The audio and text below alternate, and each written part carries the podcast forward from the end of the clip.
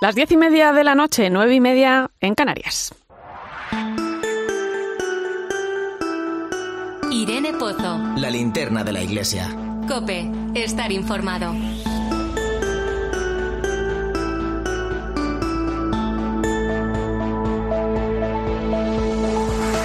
¿Qué tal? ¿Cómo estás? Decía Madre Teresa aquello de el que no vive para servir no sirve para vivir. Servir es darse a los demás, es pasar de ser un yo a ser un nosotros, porque cuando uno comparte lo mejor de sí mismo con los demás, se siente bien, es algo que le llenan. Sentir la felicidad de los demás es sentir nuestra propia felicidad. Eso pasa un poco con la fe. Parece que como es algo tan íntimo, cuesta compartirla con los demás, pero cuando uno experimenta esa vivencia, se da cuenta de su grandeza. La fe es algo personal, sí, pero no de uno solo necesita ser compartida. La fe no se vive en solitario. Se acerca el día de la Iglesia Diocesana que viene a recordarnos que es en la parroquia donde nacemos a la fe y es ahí donde descubrimos que formamos parte de esa familia de familias, como dice el Papa Francisco. Y nuestro compromiso como familia es caminar juntos para mantener viva nuestra parroquia, porque juntos, como en toda familia, somos mejores y eso nos permite dar lo mejor de nosotros mismos para el bien de todos. Hay muchas formas de darse, con la oración, dedicando algo de tu tiempo a los demás, con las cualidades que tenemos cada uno o con el apoyo económico, que también es importante. La Iglesia llega donde otros no llegan. Lo vemos, por ejemplo, en la España vaciada, donde muchos sacerdotes entregan su vida cada día en pequeños pueblos acompañando a sus gentes. Tienen que atender varias localidades, distanciadas por muchos kilómetros en la mayoría de los casos qué sería de ellos sin la ayuda de los feligreses y cuánto necesitan estas gentes una parroquia viva cerca de ellos. En fin, que si algo nos ha enseñado la pandemia es que nadie se salva solo, son muchas las cosas que podemos construir juntos, cada uno en la medida de sus posibilidades. Lo importante es darse, ponerse al servicio de los demás, siempre con alegría y esperanza. Bienvenido a la linterna de la iglesia. Recibe un saludo de quien te habla, Irene Pozo, en este viernes 5 de noviembre. La linterna de la iglesia. Irene Pozo. Cope, estar informado. Y seguimos pendientes del avión procedente de Marruecos que ha aterrizado en el aeropuerto de Mallorca de urgencia, en principio por enfermedad de un pasajero y del que, bueno, pues parece que han escapado cerca de una veintena de personas. Si ocurriera alguna novedad a última hora, te la contaríamos. Ya sabes también que puedes acompañarnos con tus mensajes a través de las redes sociales. Estamos en Religión Cope en Facebook y Twitter, hoy con el hashtag Linterna Iglesia 5N.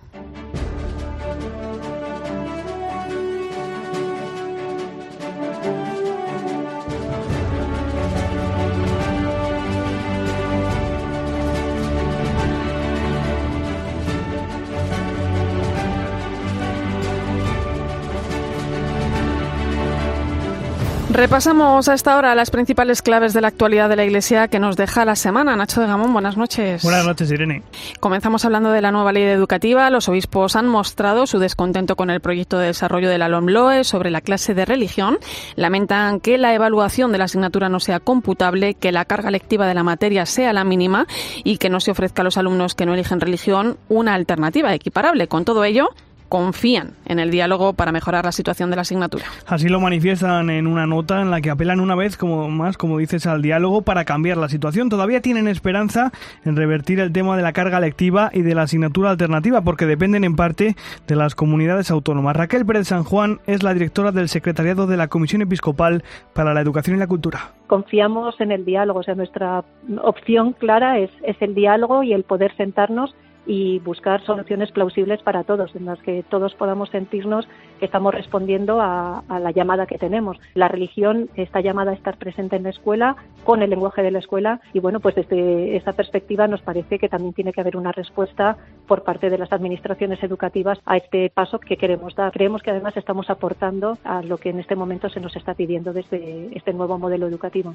Pues ojalá que se produzca ese diálogo, sobre todo que sea fructífero, porque la labor y el esfuerzo que está realizando la Comisión Episcopal para la Educación y la Cultura con la asignatura de religión, actualizando el currículo a los requerimientos de la nueva ley e implicando para ello a toda la comunidad educativa, es encomiable y muy necesario. Eh, seguimos. Hoy ha concluido en Madrid la Asamblea General de la CONFER, la Conferencia de Religiosos de España, que un año más ha reunido a superiores generales y provinciales de institutos religiosos con presencia en nuestro país. En la apertura, el presidente de la Comisión Episcopal para la Vida Consagrada, Monseñor Luis Ángel de la Sera, recordó en su discurso que se necesita una mayor coordinación en la vida religiosa para prestar un mejor servicio a la Iglesia. Nos necesitamos y es inútil que andemos mirando cada uno para un lado distinto. Este sínodo nos invita a caminar juntos en el mismo sentido. El Papa nos invita a caminar juntos en la misma dirección. Y creo que este esfuerzo lo podemos o debemos hacer y CONFER tiene que contribuir poderosamente. El nuncio apostólico en España también participó en la inauguración de la Asamblea de Confer. Monseñor Bernardito Auza invitó a los religiosos a participar en el proceso sinodal iniciado por el Papa Francisco, citando el ejemplo de tres santos. Al comenzar el camino sinodal, jalonado en el proceso de la comunión, de la participación y de la misión, he pensado en ellos, en estos tres santos españoles, Domingo, Ignacio y Teresa. Además, en su discurso, la presidenta saliente, Mariña Ríos, explicaba el lema de esta edición, Señor, ¿qué quieres de nosotros hoy? En este tiempo de pandemia, la vida religiosa, nuestros institutos y comunidades, cada uno de nosotras y de nosotros, nos hemos preguntado muchas cosas. Nos hemos preguntado cómo estar y dónde estar, qué hacer y qué no, dónde están las mayores urgencias y también cuáles son las propias posibilidades, qué podemos aportar, en dónde sumarnos a otros, en definitiva, desde dónde nos llamaba Dios y a dónde y de qué modo nos enviaba.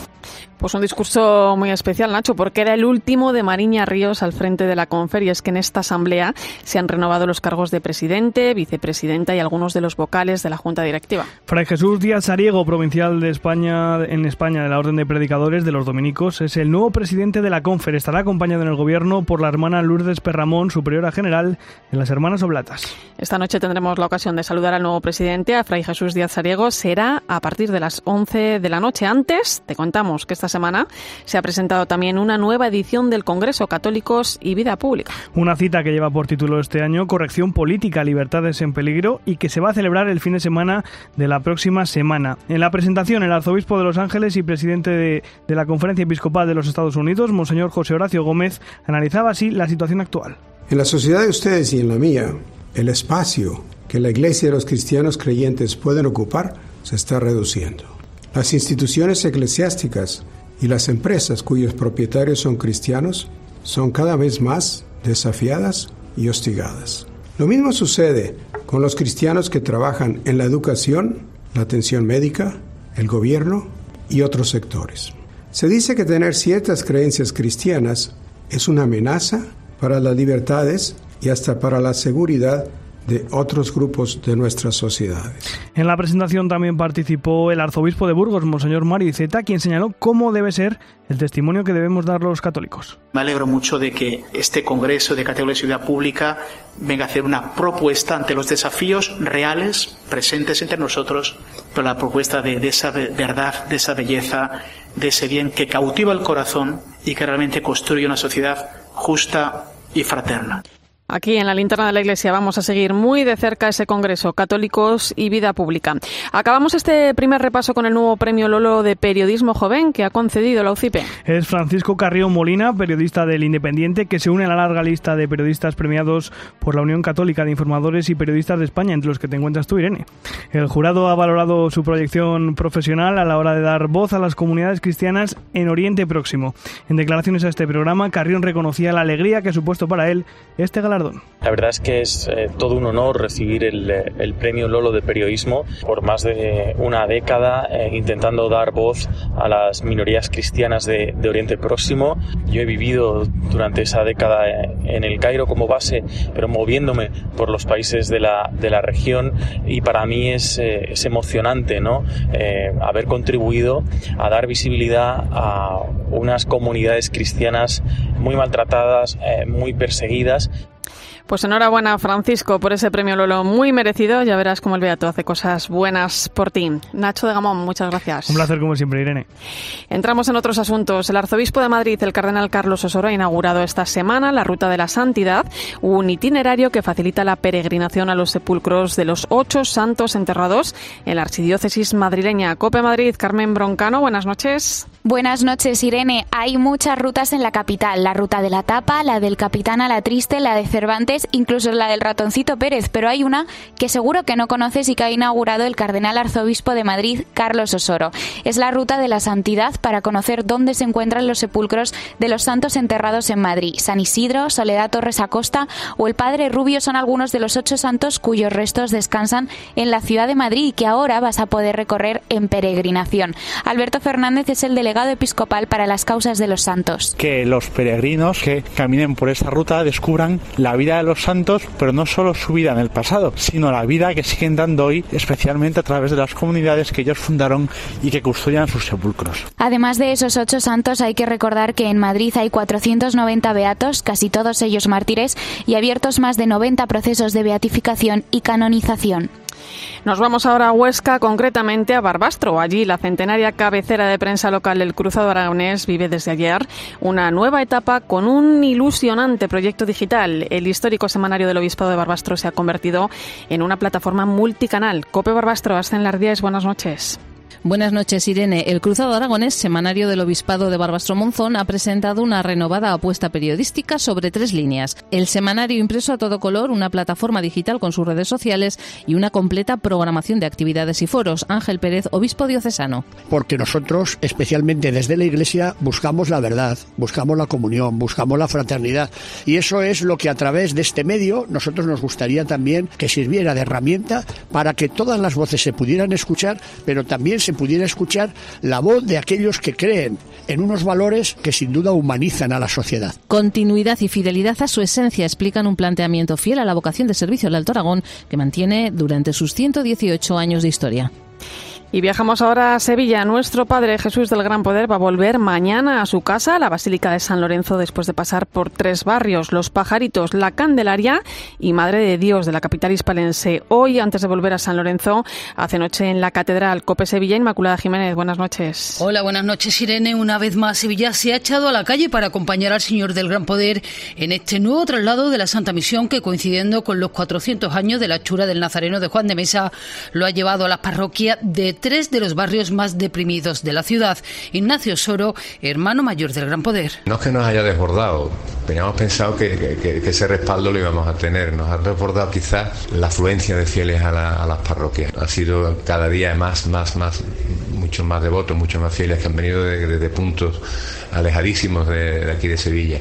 Eso sí nos ha desbordado, pero nos ha desbordado para bien, nos ha desbordado satisfactoriamente. Ya mañana el arzobispo de Sevilla va a presidir en la catedral la misa de acción de gracias de esta santa misión, tras la que se asegura el gran poder volverá a su basílica, pero el Señor va a permanecer en aquellos lugares donde más le necesitan.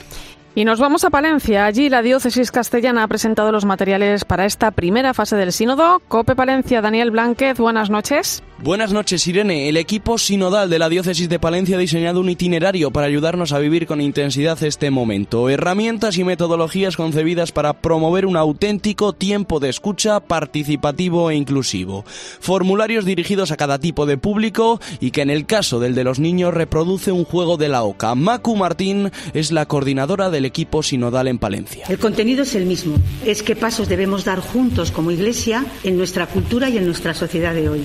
Pero escucharemos también a los niños y niñas a través de un juego, a los jóvenes con unas dinámicas más participativas y a los adultos con cuestionarios o preguntas más abiertas. Por este trabajo, la diócesis palentina ha recibido la felicitación expresa de Roma. Y terminamos en La Rioja. Este domingo se celebra el Día de la Iglesia Diocesana en el que nuestras parroquias cobran especial protagonismo.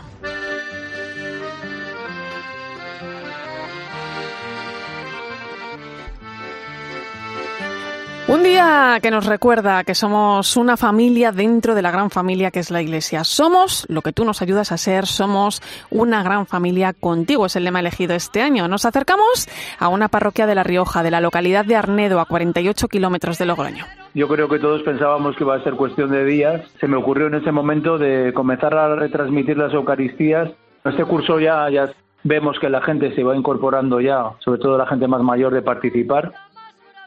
Es el padre Javier Martín, párroco de Santo Tomás en Arnedo. Su localidad tiene 15.000 habitantes, es la tercera más poblada de La Rioja y su economía se sustenta en la industria del calzado. Caritas eh, Arnedo funciona estupendamente. Procuramos tener eh, todos los meses del curso una mañana de retiro. Hay grupo de familias que se reúnen mensualmente 15, 20 personas y procuramos tener la formación en una escuela parroquial que ahora con la pandemia pues se paró un poco todo y a ver si vamos retomando.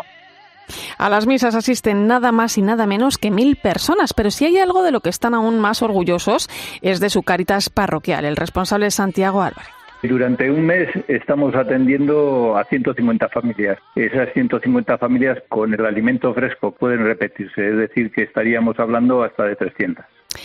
José Ángel Lalinde también colabora con la parroquia, lo hace en este caso aportando su conocimiento. Él organiza visitas culturales. Fundamentalmente las visitas que hacemos a las iglesias es eh, de gente de Arnedo, que son grupos de 15, 20, hasta 25 personas. Eh, estamos hablando de, las iglesias de San Cosme y San Damián, de Santo Tomás y de Santa Eulalia. Cada mes organizamos una diferente a, cada una de las iglesias.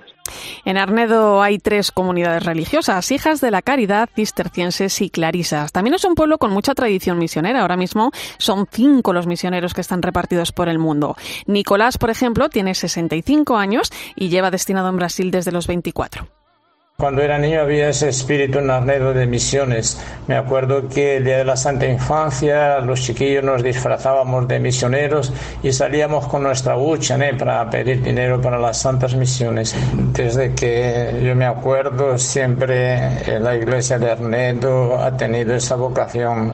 Dice el párroco que las nuevas generaciones siguen haciendo comunidad a través de las actividades que organiza la parroquia, como el taller de teatro, donde Laura García ha dirigido varias obras en los últimos años. Vamos a hablar de hasta de 100 personas, entre colaborar, de actores, actrices y de todas las edades. La más pequeña creo que tendrá 7 años hasta la más mayor que tiene 80 y algo. Claro, más que atraer a lo que es la parroquia es un poco vive ¿no? ese mensaje y el pertenecer a una parroquia o una comunidad no solamente significa ir a, esa iglesia, ¿no? También estamos haciendo comunidad pues de esta forma. Así es, Arnedo, así es la parroquia de Santo Tomás, una familia dentro de la gran familia de la Iglesia. Recuerda que tú también puedes colaborar con tu parroquia local a través de la oración, aportando tu tiempo, tus cualidades o haciendo una aportación económica.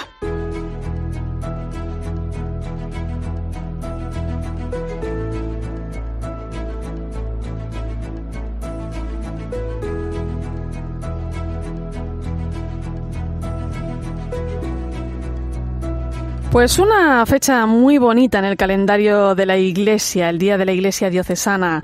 Nos acompaña hoy el obispo de Bilbao, responsable del Secretariado para el Sostenimiento de la Iglesia, Monseñor Joseba Segura. Buenas noches.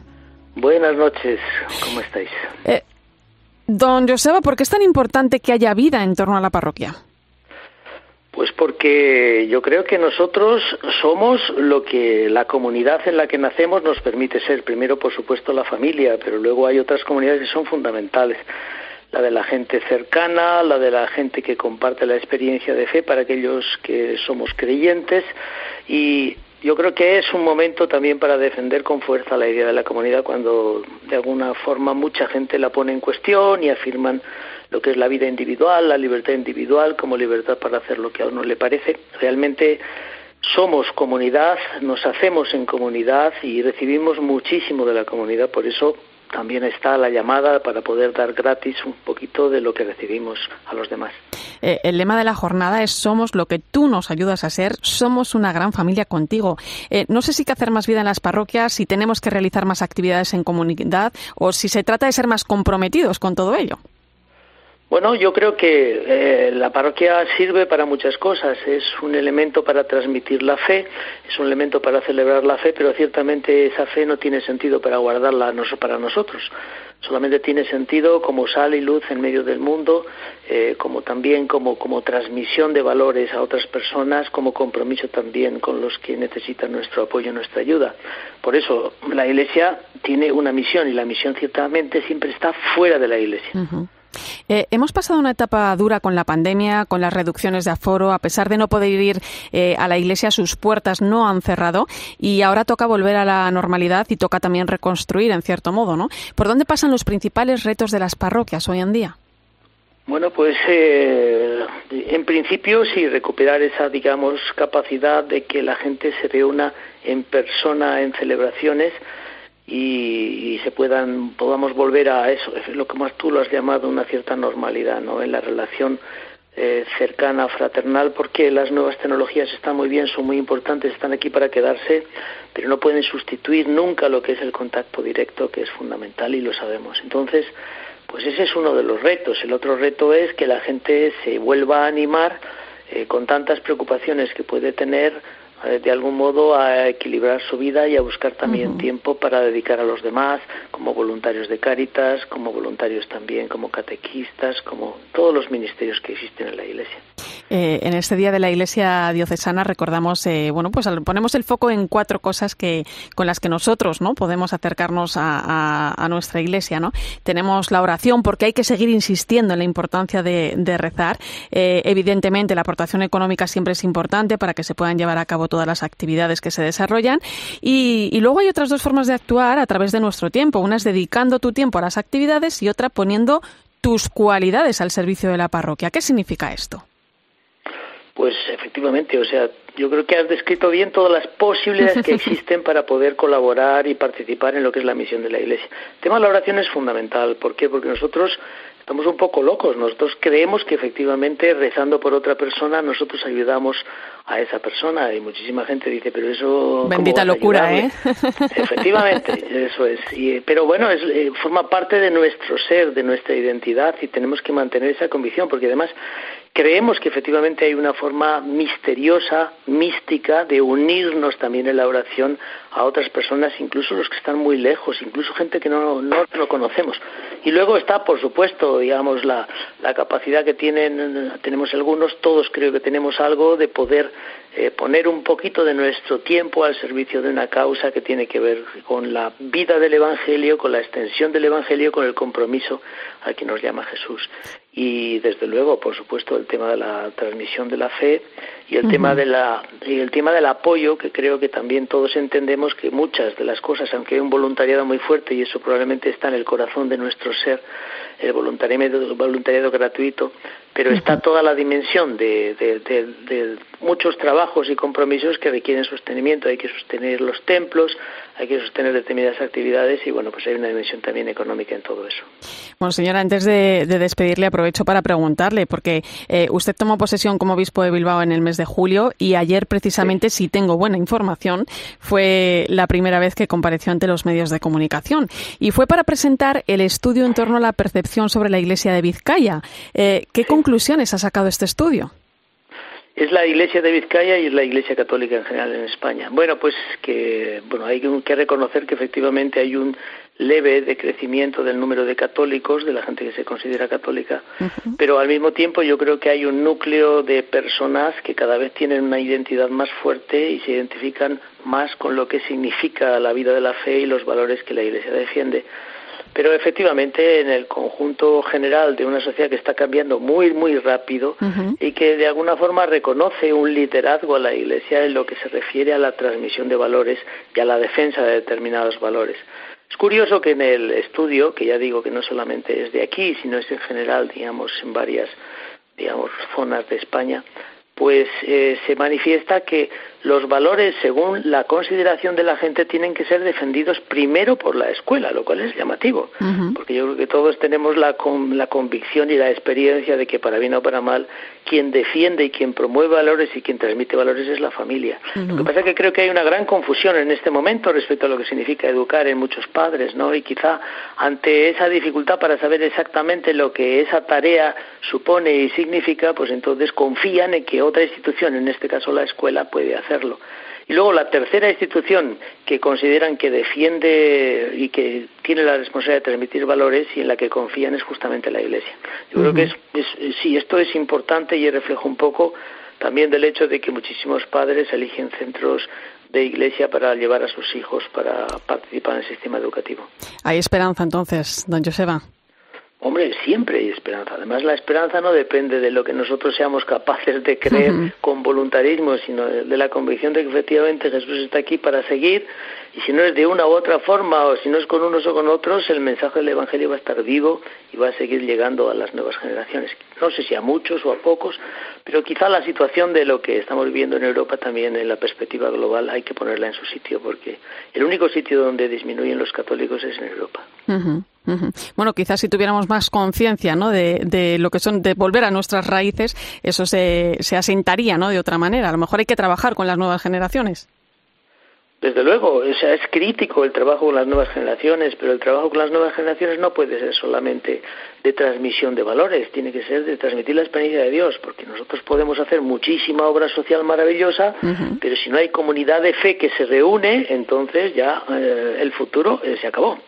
Entonces, nosotros creemos que el núcleo de lo que nosotros tenemos que vivir y tenemos que aportar a este mundo es justamente la experiencia de, la relación con Dios y de, la convicción de que efectivamente estamos aquí por un don que hemos recibido gratuitamente y que por eso mismo natural y espontáneamente queremos compartir con los demás algo de lo que hemos recibido, que es un gran tesoro. Pues Monseñor Joseba Segura, obispo de Bilbao, responsable del Secretariado para el Sostenimiento de la Iglesia, le agradezco que haya estado con nosotros para hablar de ese día tan especial como es el de este domingo, el de la Iglesia Diocesana, que le deseamos que, lo pase muy, muy feliz y, en comunidad, por supuesto, en la parroquia. Un saludo, buenas noches. Una sola cosita. Dígame. Yo creo que es muy importante que todos sepamos otro de los mensajes de esta campaña, es que juntos llegamos más lejos y que necesitamos de todas las personas Primero porque cada uno tiene sus cualidades, sus capacidades, pero segundo porque cada uno tiene un grupo, un núcleo de relaciones y esa persona es fundamental porque yo ni otro no vamos a poder llegar a esas personas. Entonces, por eso yo creo que es importante que esto sea un esfuerzo común y en la medida en que todos seamos conscientes de que la misión y la tarea de la comunidad cristiana es tarea tuya y mía también, llegaremos a mucha gente. Por eso nadie es, eh, está de más aquí, todos somos necesarios. Todos somos necesarios, sí, señor. Pues ahí queda ese mensaje, Monseñor Josaba Segura. Un saludo. Bueno, gracias. Gracias. Eh, a partir de las 11 de la noche eh, vamos a saludar al nuevo presidente de la Conferencia de Religiosos de España, Fray Jesús Díaz Ariego, que es también prior provincial de los dominicos de la provincia de Hispania y quien hasta ahora ocupaba de la vicepresidencia de la Confer. Son más de 45.000 religiosos los que tenemos en España. Además, seguimos pendientes del avión procedente de Marruecos que ha aterrizado de urgencia en el aeropuerto de Madrid Mallorca, en principio por enfermedad de un pasajero del que han escapado cerca de una veintena de personas. A partir de las 11 de la noche actualizamos la información. Sigue a Irene Pozo en Twitter en arroba religión-cope, en nuestro muro de Facebook Religión Cope y en cope.es. Este fin de semana, Cristina tiene un plan. Desde las 10 de la mañana hasta las 2 quiero contarte las mejores historias, emocionarme contigo, reírme contigo. En Cope, de 10 de la mañana a 2 de la tarde, los sábados y domingos, el mejor entretenimiento lo encuentras en fin de semana, con Cristina López Slichting. Vigésimo tercer Congreso Católicos y Vida Pública. Habitamos en una sociedad que parece repudiar lo cristiano como parte de lo que llamamos políticamente incorrecto. Os invitamos a profundizar en el fenómeno de la corrección política que suprime libertades y atenta contra los valores del humanismo cristiano. Ven al Congreso Católicos y Vida Pública los días 12, 13 y 14 de noviembre en Madrid. Apúntate en congreso.cu.es. Te esperamos. La Basílica de Santa María de Manresa acoge la misa de beatificación de tres mártires capuchinos asesinados por odio a la fe durante la persecución religiosa. La primera en la diócesis de Vic, desde que el Papa emérito Benedicto XVI trasladó estas ceremonias desde Roma a las diócesis propias de los beatificados. Santa Misa de Beatificación de tres mártires capuchinos. El sábado por la mañana en 13.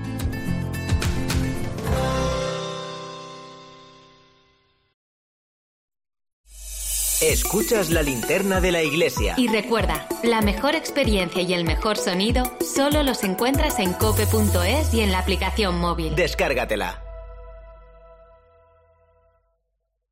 Las ecopciones del Leroy Merlin te ayudan a mejorar tu casa y cuidar la casa de todos. Por ejemplo, el termo Ariston Blue 1 Eco adapta su funcionamiento a tus hábitos de consumo para que tengas agua caliente cuando la necesites, ahorrando hasta un 25% de energía. Entra en leroymerlin.es barra ecopciones y descubre los mejores productos para tu casa y para nuestro entorno. Leroy Merlin, cambiar nuestro mundo está en nuestras manos.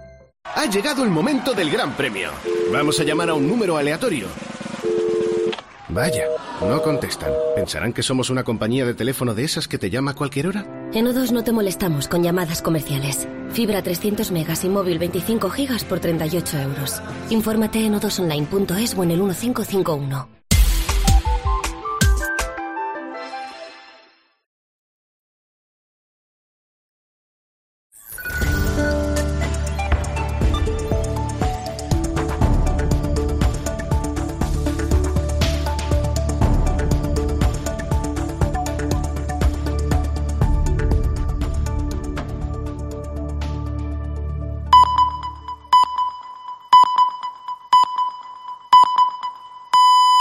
Son las 11 de la noche, las 10 en Canarias. Irene Pozo. La linterna de la iglesia. Cope. Estar informado.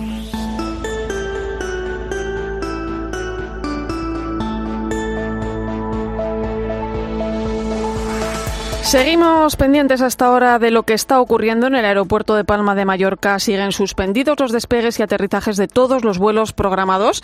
Todo se ha desencadenado cuando un avión ha tenido que aterrizar de emergencia porque un pasajero se encontraba mal y necesitaba ser atendido por un médico. En ese momento varias personas han saltado a la pista. Necane Fernández, buenas noches. ¿Qué más sabemos? ¿Qué tal, Irene? Pues ese avión viajaba desde Marruecos a Turquía y en el momento en el que ha tocado suelo y han abierto la puerta para trasladar al enfermo a la ambulancia, un grupo de personas se ha bajado del avión y han comenzado a correr por la esplanada. A esta hora, una veintena de coches de la Guardia Civil está tratando de localizarles por las dos pistas y los trabajos están siendo complicados porque la noche es muy oscura. En uno de esos vuelos que estaba a punto de despegar a esa hora, viajaba Rubén, que nos ha contado en la linterna cómo lo han vivido y cómo el piloto les ha avisado de lo que estaba ocurriendo cuando el piloto se ha dirigido a nosotros, yo ya pensaba que era invitarnos a informarnos de que despegamos, nos ha dicho que no, que no se podía, que había aterrizado de emergencia un vuelo por una emergencia médica y sin embargo al aterrizar se habían fugado unas 24 personas. Nos ha vuelto a hablar, nos ha corroborado un poco lo que nos había dicho antes,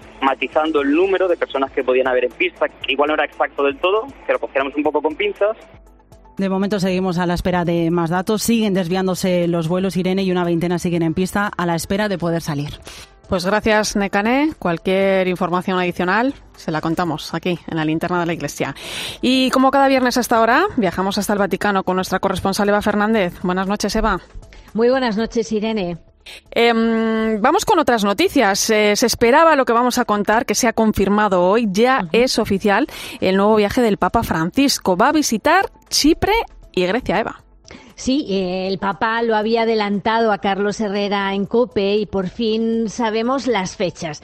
Será su tercer viaje de este año después del parón de la pandemia en 2020. Del 2 al 6 de diciembre, eh, Francisco visitará primero Chipre y después irá a Grecia, donde volverá a visitar la isla de Lesbos. Un viaje que va a estar muy marcado por la situación que siguen viviendo los inmigrantes en los campos de refugiados de Grecia y también eh, especialmente delicado desde el punto de vista político, porque mm, en estos momentos sigue habiendo tensiones diplomáticas, como sabemos, entre Grecia y Turquía. ¿no? El logo del viaje a Grecia representa precisamente un barco que atraviesa las turbulentas aguas del mundo con la cruz de Cristo como mástil y el Espíritu Santo inflando sus velas. ¿no? Y sin duda, Irene, la visita que hará a Lesbos va a marcar el viaje, precisamente porque aquella primera visita express que realizó en abril del 2016 en plena crisis de refugiados, pues probablemente ha sido una de las imágenes de su pontificado, ¿no? En aquella ocasión visitó el campo de refugiados de Moria, que ya no existe porque se quemó mm, el último verano, ¿no? Y allí estuvo acompañado por el patriarca ecuménico Bartolomé I, por el arzobispo ortodoxo de Atenas, Jerónimos, y, y, esas imágenes, ¿no? De las lágrimas de alegría, de agradecimiento que de todas las personas con las que el Papa se encontraba, bueno, pues eh, fueron icónicas, ¿no? Y sobre todo sorprendió al mundo y a los propios periodistas que viajaban en ese en ese vuelo no al, subir al avión y traer a Roma a tres familias un total de 12 personas seis menores eh, todos habían sufrido la destrucción de sus casas en Siria y no fue solo un gesto fue una forma de mostrar que eh, se puede ayudar de una forma concreta y me consta Irene que el Papa sigue pendiente de, esas 12 personas. Y además eh, fueron unas imágenes impresionantes y un momento el que se vivió, eh, es que el Papa nunca sabemos dónde vamos a tener la sorpresa. Sin duda, sin duda. Por cierto que hoy ha vuelto al Hospital Gemelli de Roma, donde fue operado hace unos meses, eh, no por problemas de salud, sino por un aniversario importante y con un mensaje agradecido. Sí, el, Papa ha acudido para festejar el 60 aniversario del Policlínico y, y, como dices, dar las gracias de paso por el tratamiento médico, por el cariño que recibió el pasado mes de julio durante esos 10 días que estuvo internado. Ha celebrado misa ante varios cientos de personas, personal sanitario, enfermos, profesores, estudiantes, familias y el Papa les ha invitado a cultivar el arte del recuerdo. Es la primera vez que hablaba de esta idea, ¿no? El arte del recuerdo. Entonces, él lo explicaba diciendo como, como esa mm, forma de, ir a atesorar los rostros que nos encontramos, ¿no? Explicaba que los recuerdos pueden dar sentido a la jornada de un enfermo, el recuerdo de una palabra cariñosa, de una sonrisa, de una caricia en la cara, ¿no? El Papa mm, decía que son regalos que nos sanan por dentro y hacen bien al corazón ¿no? Y además ha señalado que el, que el amor a Dios se manifiesta en el servicio a los demás porque mm, cuando servimos a, los que sufren, consolamos y alegramos el corazón de Cristo, ¿no? Por eso él explicaba que a veces, pues es cierto, a veces hablamos mucho de Dios, pero sin que se note el amor. Y el amor habla por sí mismo, no habla de sí mismo, decía el Papa, ¿no? y, y también nos ha invitado a pedir la gracia de apasionarnos por la persona que sufre. O sea que son, han sido tres ideas muy concretas y la verdad preciosas en esta, en esta homilía del Papa de esta mañana. Qué bonitas palabras del Papa Francisco, sí, ya. Y ya lo sabe, se va, que toca preparar maletas otra vez para ese viaje a Chipre y Grecia. Eh, así es que muchas gracias, compañera, por toda esa información y un abrazo muy fuerte. Un abrazo fuerte, buen fin de semana a todos. Y hablamos ahora de vida religiosa porque esta semana, como hemos avanzado, se ha celebrado la Asamblea General de la CONFER, la Conferencia Española de Religiosos, donde tocaba elegir, entre otros cargos, nueva presidencia. Fray Jesús Díaz Sariego, prior provincial de los dominicos de la provincia de Hispania y quien hasta ahora ocupaba la vicepresidencia, ha sido elegido nuevo presidente. Don Jesús, buenas noches. Buenas noches y buenas noches a todos los oyentes de la COPE. Eh, lo primero de todo, enhorabuena. Tiene que ser apasionante esta nueva etapa que se abre acompañado, acompañando a tantos carismas que tenemos en la Iglesia. ¿Cómo lo afronta? Pues mira, lo afronto mm, por un lado con, con, mucha confianza, con mucha ilusión, porque hay muchas, muchos religiosos, muchas religiosas que están detrás, ¿no? Y por otro lado, pues con cierto temor, porque la tarea es ardua, no es fácil. Eh, en su primer discurso como presidente de la CONFER, pronunciado esta misma mañana en la clausura de la Asamblea General, usted ha hablado de la importancia de los cuidados, ha hablado de cuidar a las personas, los modos de hacerse presentes, la integración carismática, eh, intercongregacionalidad como camino sinodal, de cuidar también la pluralidad y diversidad regional. Es la cultura del cuidado a lo que tanto llama el Papa Francisco, ¿no? Efectivamente, así es. Eh, yo creo que no es que la palabra cuidado se haya puesto de moda ahora, pero sí es verdad que es una, uno de los términos y lo que la palabra cuidado pues engloba, que se está recuperando mucho en nuestra sociedad en general y por supuesto también en la Iglesia. Y la vida religiosa pues es especialmente sensible pues al cuidado de los más débiles, lo, lo fue siempre, y al cuidado pues de aquellas necesidades humanas que son más urgentes para nosotros.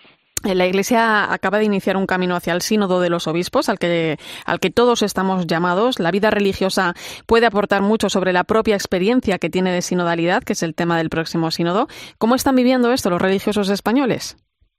Los religiosos podemos aportar mucho porque tenemos experiencia de sinodalidad. Eh, no en vano, eh, nuestras congregaciones religiosas viven en comunidad, eh, quieren vivir la vida fraterna, evangélica, conforme a los compromisos carismáticos de cada, de cada institución, haya una, una experiencia contenida en nuestro modo y nuestro estilo de vida que quisiéramos también seguir aportando a la Iglesia y sobre todo en este momento con el sínodo ya convocado, ¿no? Sobre la sinodalidad. Eh, pues ahí queremos, queremos meternos de lleno por la, la, riqueza que podemos aportar a la Iglesia en su conjunto y a la sociedad en general. Eh, hay más de 45.000 religiosos en España. ¿Por dónde pasan los retos de la vida religiosa hoy en día con el mundo que nos rodea?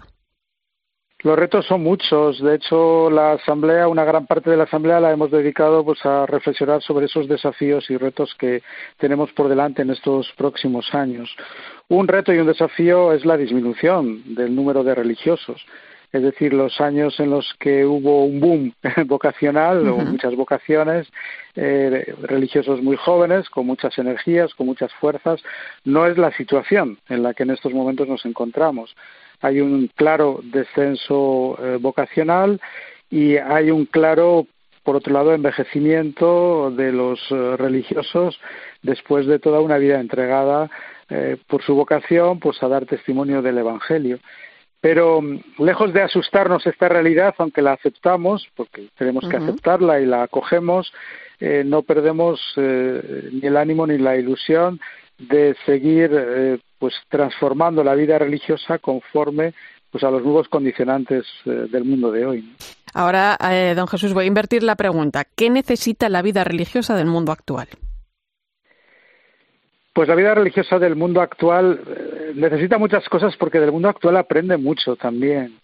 Es decir, el mundo actual también enseña mucho a la vida religiosa es decir, en las personas de bien, en, el mundo secular, en el mundo secularizado en el que estamos, eh, se aproximan en lo fundamental mucho a, las semillas del Evangelio, ¿no? Eh, y por lo tanto, yo creo que conectar con esas personas de bien que están en nuestra sociedad, haciendo eh, mucho bien por los demás, con, con valores del reino, diríamos nosotros, ¿no? Sumamente importantes para la promoción humana, para el desarrollo social, etcétera, para el compromiso, ¿no? Desde la mera convivencia hasta, hasta otras dimensiones pues más profundas de la persona, conecta muy bien con, con nuestro sentir y nuestro vivir religioso. Y quizás ahí está también pues nuestra fortaleza, yo diría, de lo que aprendemos de esta sociedad. Pues Fray Jesús Díaz Sariego, prior provincial de los dominicos de la provincia de España y nuevo presidente de la CONFER. Un placer, como siempre, nuestra oración por esta nueva etapa y por la vida religiosa. Gracias. Pues muchas gracias. ¿eh? Escuchas la linterna de la iglesia. Con Irene Pozo. Cope, estar informado. Son las 11 y 11 minutos de la noche, 10 y 11 minutos en Canarias. Entramos en otros asuntos y lo hacemos en tiempo de tertulia. Hoy me acompañan el director de la revista Vida Nueva, José Beltrán. Buenas noches. Muy buenas noches. Y el profesor de la Universidad Pontificia Comillas, Fernando Vidal. Bienvenido. Muy buenas noches. Gracias. Eh, Hablamos de algo que estos días está presente en los diferentes medios de comunicación, la COP26, la cumbre del clima que se está celebrando en la ciudad escocesa de Glasgow desde el pasado 31 de octubre y hasta el 12 de noviembre. Allí se reúnen estos días los líderes mundiales que debaten sobre el cambio climático, un tema que ocupa y preocupa a la Iglesia dada la urgencia de encontrar respuestas efectivas. Probablemente el cambio climático sea una de las cuestiones, además de la pandemia y sus consecuencias, que más preocupan al Papa en este momento. Unos días antes del inicio de la cumbre, Francisco envió un mensaje a la BBC, la radio televisión pública del Reino Unido, donde hablaba de estas crisis en las que nos hemos visto sumergidos, fuertemente interconectadas y que son capaces, como dice el Papa, de romper los vínculos que unen nuestra sociedad dentro del precioso don de la creación. Toda crisis requiere visión, capacidad de planificación y rapidez de ejecución, repensando el futuro de nuestra casa común y de nuestro proyecto común. Estas crisis nos ponen frente a las opciones radicales que no son fáciles. Todo momento de dificultad encierra, de hecho, también oportunidades que no pueden ser desaprovechadas. Es momento de repensar para ver las oportunidades que tenemos por delante. No sé si somos muy conscientes de la urgencia del cuidado de la casa común. El Papa habla de corresponsabilidad mundial, de una nueva solidaridad fundada en la justicia, en la conciencia de la unidad de la familia humana, en definitiva, en el proyecto de Dios para el mundo. Sí, es decir, a ver, ¿Cómo vamos a salir? Todavía quedan un par de semanas, ¿no? Para, para que remate unos días, para que remate la cumbre de Glasgow, pero evidentemente ya sabemos algunos resultados, ¿no? Es decir, que es nefasto que no esté presente Bolsonaro, que es nefasto que no esté presente ni Putin ni el presidente chino, es decir, que, que los países más contaminantes no estén, ¿no? Y, y el resto de los que más contaminan, pues todavía con timidez, ¿no? Es decir, por un lado eh, la, la, situación de India y por otro, pues vuelve de nuevo Biden con Estados Unidos a cambio, pero claro, deja, deja al descubierto que no deja de ser una cuestión que sigue siendo no de Estado, sino de, del político del gobierno de turno, ¿no? Frente a eso, pues es verdad que frente a esa decepción, pues sí que hay una grata sorpresa, ¿no? Que es el, el papel cada vez más claro de todas las religiones y de todos los líderes de las distintas confesiones de ir a una, ¿no? En defensa de lo que nosotros llamamos la, la casa común, ¿no? Esperanzados, ¿no? Y yo esperanzado por el papel de todas esas realidades eclesiales que sí que están en, en Glasgow y están presionando, ¿no? Y que además están dialogando con otros agentes con los que quizá en otros asuntos no podemos estar muy de acuerdo desde el punto de vista eclesial, pero que aquí sí que estamos todos muy de acuerdo, ¿no? Yo creo que, que ser negacionista a estas alturas de, del cambio climático implica ser negacionista en defensa de la vida. Has tocado un punto importantísimo, que es el papel de las religiones, ¿no? Es, probablemente lo que nos ayuda a ver la dimensión de todo esto, ¿no? A comienzos del mes de octubre, eh, el Papa mantuvo un encuentro con científicos y líderes eh, religiosos y representantes de distintas religiones del mundo y firmaron un llamamiento conjunto con vistas a esta cumbre que se está celebrando para frenar el cambio climático, ¿no? Entonces, es interesante el papel de las religiones en todo esto. Claramente el, Papa y la Iglesia han lanzado un mensaje profundo e integral frente al que los negacionistas reaccionan eh, intentando manipularnos diciendo que el Papa propone un cristianismo ético sin Dios, ¿no? Y en realidad el Papa, y se ve muy bien en esta, en esta presencia en la, en la cumbre, el Papa ha llevado a Cristo al centro de la conciencia ecológica de la humanidad en el mensaje que lanzó la BBC dice eh, textualmente, la conversión espiritual es la única vía que conduce hacia un horizonte luminoso y dice, la unidad de la familia humana es el proyecto de Dios para el mundo. Y en el encuentro entre ciencia y fe que se organizó el 4 de octubre dice, la interdependencia surge de la Trinidad de Dios y la alianza entre los humanos y el medio ambiente es reflejo del amor de Dios. Es que quizá el problema es que se ha perdido el sentido de nuestra existencia, ¿no? De, lo que se nos ha encomendado. Bueno, yo creo que hay una lucha de intereses materiales donde el capital catolicismo está intentando el contrarrestar la presencia de las religiones y las fuertes movilizaciones de la conciencia y de la humanidad que están liderando eh, las religiones, ¿no? Pueden acusarnos a la Iglesia de luchar contra la extinción de los animales, pueden acusarnos de que intentamos de que los mares no tengan plástico, pueden acusarnos de que eh, evitamos la destrucción del Amazonas, pero de lo que no pueden acusar a la Iglesia, ni al Papa, ni a nuestros pastores es de no proclamar a Cristo y el amor de Dios en cada momento de nuestra vida. Y además que está dando pasos. ¿eh? Hace unos días 72 instituciones de distintas religiones eh, anunciaban planes conjuntos de desinversión en combustibles fósiles. Eh, esto es algo que durante décadas ha impulsado el crecimiento industrial, pero que también están llevando las temperaturas de la Tierra a niveles pues que, son peligrosos. ¿no? bueno, es una respuesta concreta que responde también a los acuerdos alcanzados en París en, en 2015 de controlar y limitar el, calentamiento global. Para el año 2100 se ha pedido que la temperatura del no puede aumentar más de dos grados. Es más, que si lo dejamos en uno y medio, mucho mejor, en, los valores que rondan eh, eh, el grado y medio. Y en esto somos todos responsables.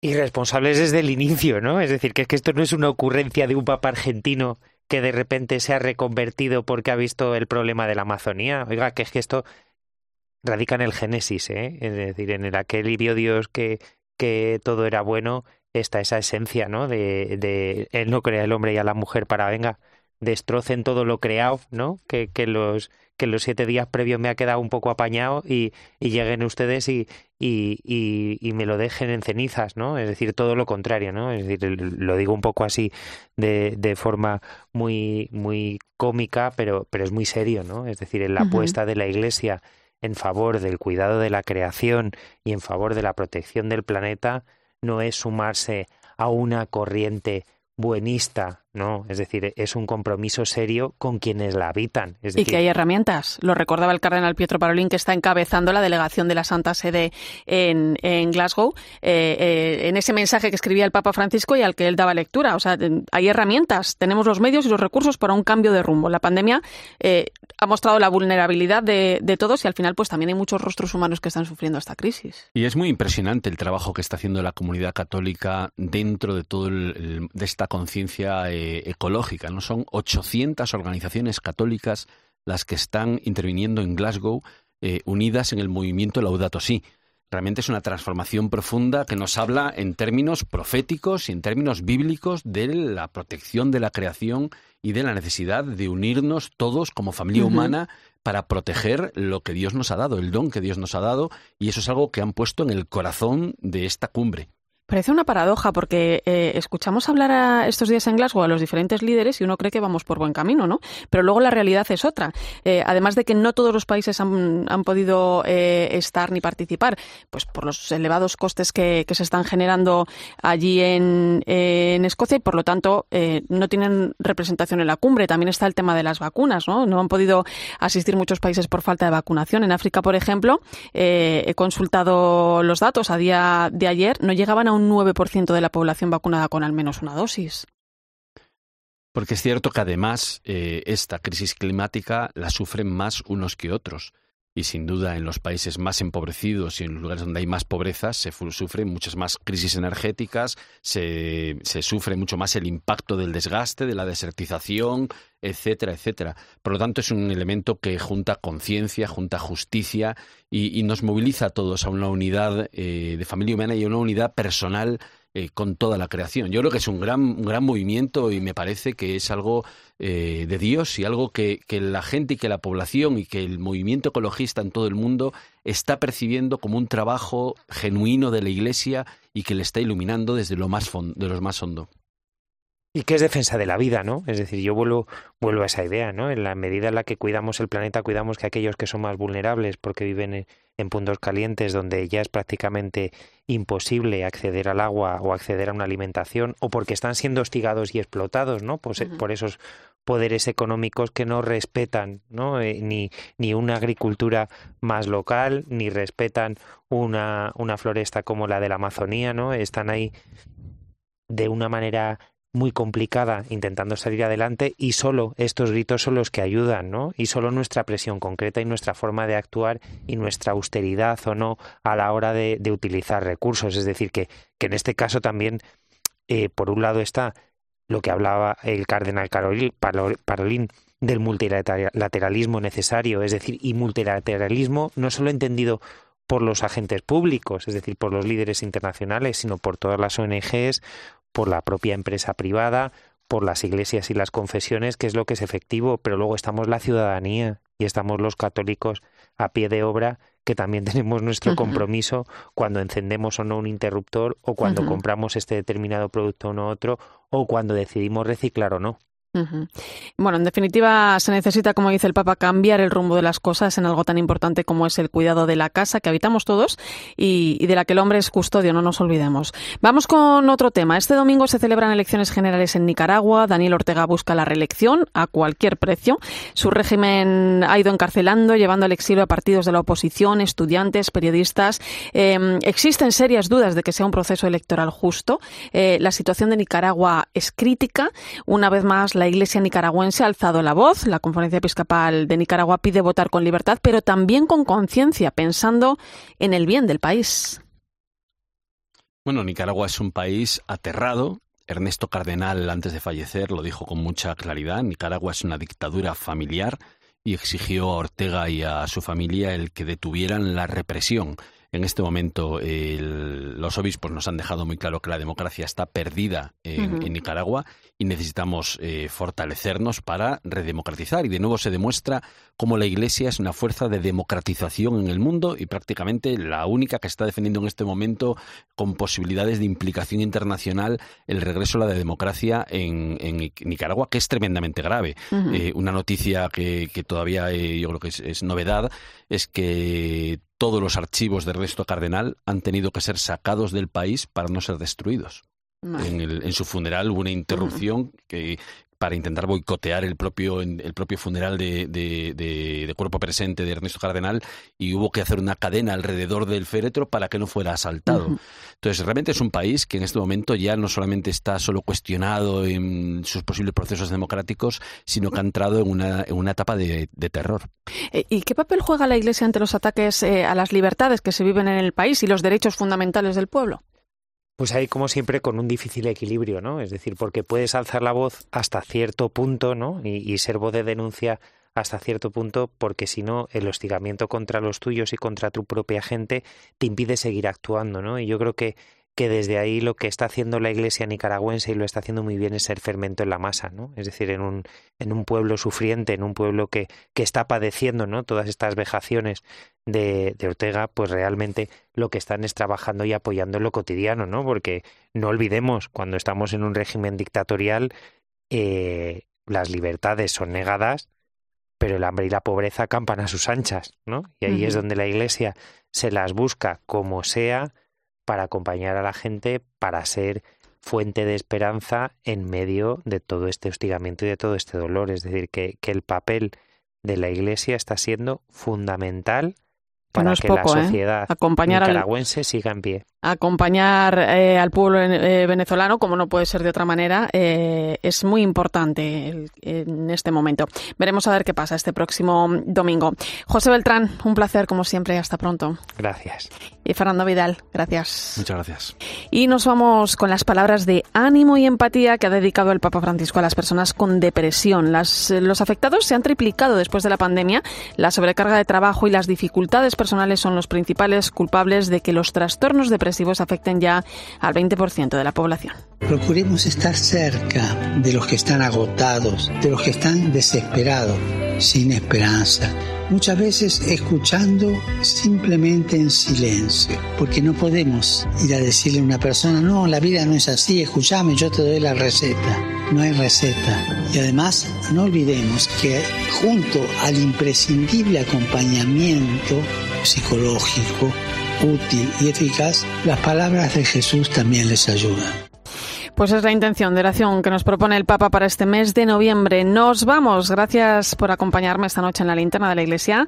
Te dejo ahora con el partidazo de Cope y Joseba Larrañaga.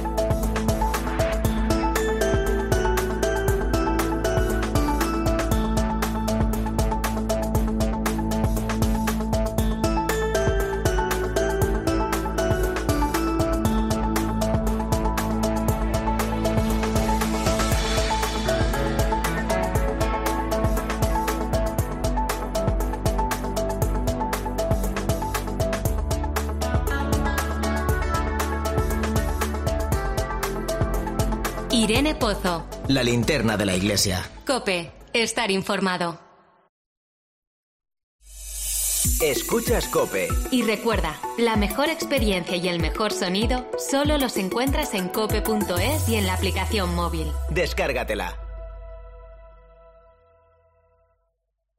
En tu próximo plan, haz un match con Viña Bali. Con los de siempre. Con tu familia. Con las chicas. El encuentro perfecto entre un momento especial y un vino único. Viña Bali es un match. Nadie dijo que tener una empresa fuera fácil, pero ahora con nuestra ayuda sí puede serlo. En CESCE no solo vendemos seguros de crédito, aportamos seguridad a tu empresa. Te acompañamos protegiendo, impulsando y asegurando tu negocio. Permítenos asesorarte y compartir contigo nuestros 50 años de experiencia.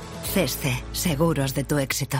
¿Y tú? ¿Por qué necesitas fluchos? Porque es tiempo de pensar en lo que te gusta, en la moda que te hace sentir vivo, chic, casual, sport. Nueva colección de otoño-invierno de fluchos. La nueva moda que viene y la tecnología más avanzada en comodidad unidas en tus zapatos. ¿Y tú? ¿Por qué necesitas fluchos? Fluchos. Comodidad absoluta.